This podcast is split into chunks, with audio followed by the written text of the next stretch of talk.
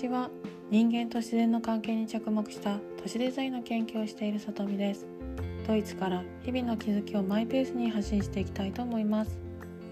29回目バルセロナにおけるスマートシティと持続可能な都市づくり。明けましておめでとうございます。とは言い難い状況です。能登半島地震で被災された方々に心よりお見舞いを申し上げます。これ以上被害が大きくなりませんようにお祈りいたします。そして世界の情勢が少しずつ良くなりますように皆様のご多幸をお祈りいたします。今年もどうぞよろしくお願いします。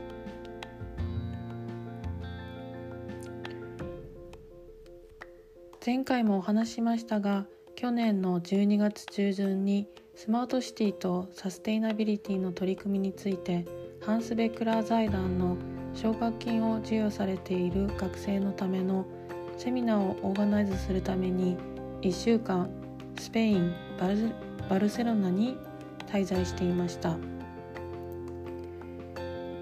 私はその財団には所属していませんがフリーランスとして専門の持続可能な都市デザインのテーマでサポートすることになりました。私ともう一人の財団の方と2人で研修旅行のプログラムを作りました。彼女はデジタル化などのスマートシティに関するテーマ私はサステイナブルな都市づくりに関するテーマで分担しました。18人の学生の参加予定でしたが病欠があり16人の参加でした。ドイツ人の学生が多数でしたが中には以前シリアなどから難民としてドイツへ来たという学生もいました。ドイツ全土のさまざまな大学に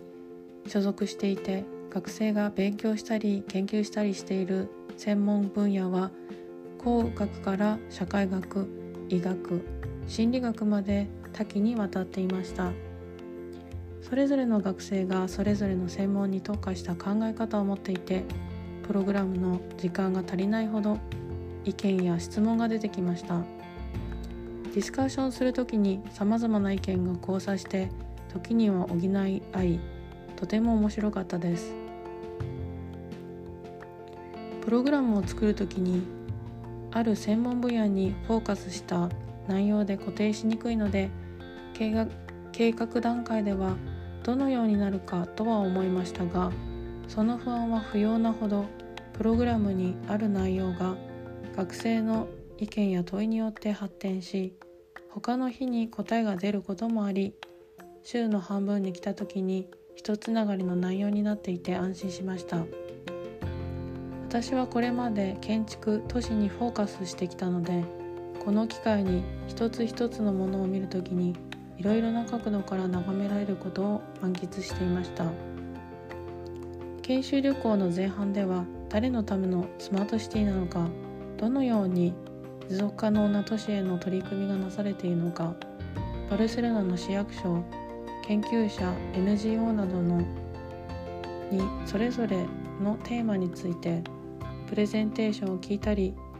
学生同士でディスカッションしたりして理解を深めていきました。バルセロナ市役所とともに都市づくりに取り組まれている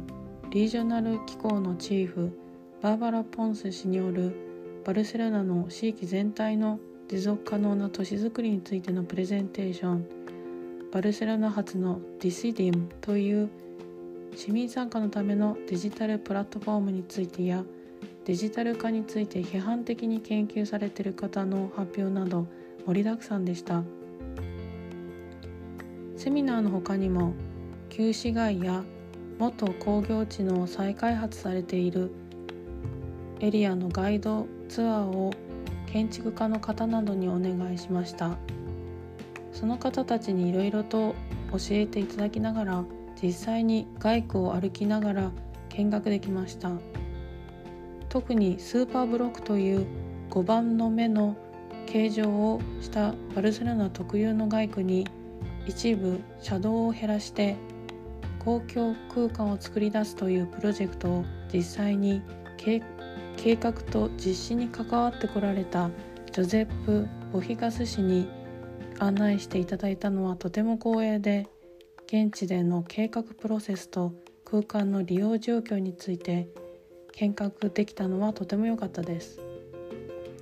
今回のセミナーのテーマであるスマートシティを言葉で聞くとセンサーを街中に設置してデータを集めて効率性を高めるハイテクノロジーというイメージが先行しがちですが結局は環境のため人のためなのだというメッセージを受け取りました。スマートシティのテーマを持続可能な都市づくりと関係づけた内容にしましょうという私の提案をフレキシブルに受け入れてくださった財団の方々に感謝します。そしてスマートシティと持続可能性は切っても切り離せないテーマで深く関係し合っていることも改めて確認できました。次回はバルセロナの都市の変容についてお話ししようと思います。今日もお聴きくださりありがとうございました。ではまた。